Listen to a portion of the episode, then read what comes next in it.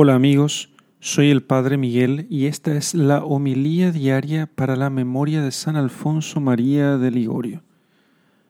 Lectura del Santo Evangelio según San Mateo, capítulo 5, versículos 13 al 19.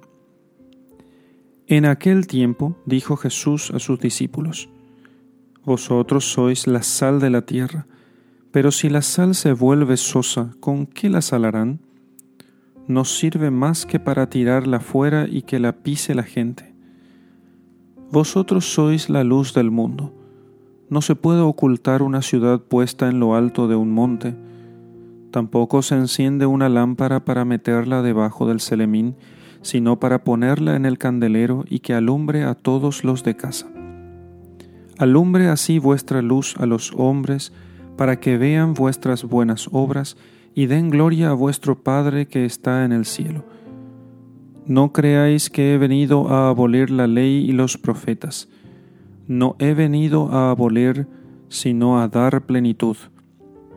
Os aseguro que antes pasarán el cielo y la tierra que deje de cumplirse hasta la última letra o tilde de la ley.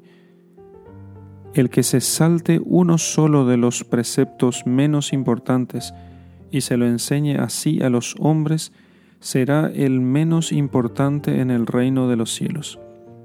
Pero quien los cumpla y enseñe, será grande en el reino de los cielos.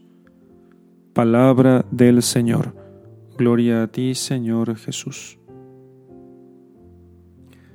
Queridos amigos, San Alfonso María de Ligorio ha sido un celosísimo obispo, fundador de la Congregación del Santísimo Redentor, los misioneros redentoristas y doctor de la Iglesia.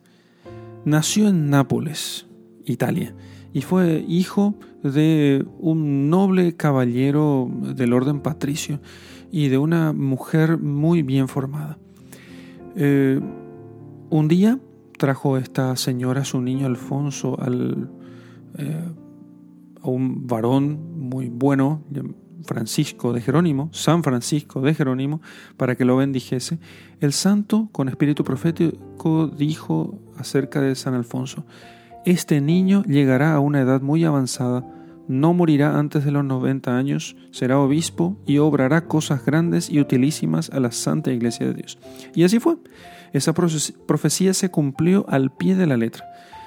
Así que este muchacho, desde joven, este, este, chico, desde joven fue muy inteligente y se adelantó pronto en las letras y en las virtudes y llegó a ser doctor tanto en derecho canónico como en derecho civil a los 16 años todos lo conocían por su reputación de sabio y ciertamente siguió luego la carrera de abogado por consejo y voluntad de su padre. Pero un día estaba en un litigio y había cometido un, un, error involuntario sin darse cuenta y le hicieron notar ese error. ¿Y qué hizo Alfonso? Alfonso se sintió tan avergonzado que se retiró de la carrera jurídica y se entregó por completo al servicio de Dios. Eh, colgó la espada junto al altar de la Virgen de la Merced, renunció al derecho de primogénito para darse de todo a Dios y comenzó una vida muy santa y apostólica.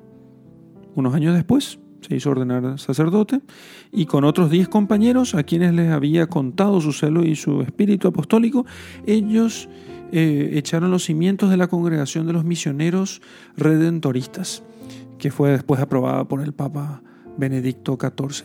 Así que ellos predicaban, eh, estos nuevos apóstoles predicaban con gran fervor y espíritu de celo y recorrían aldeas, campos, evangelizando en misiones populares por todas partes, a los pobres predicándoles el reino de Dios.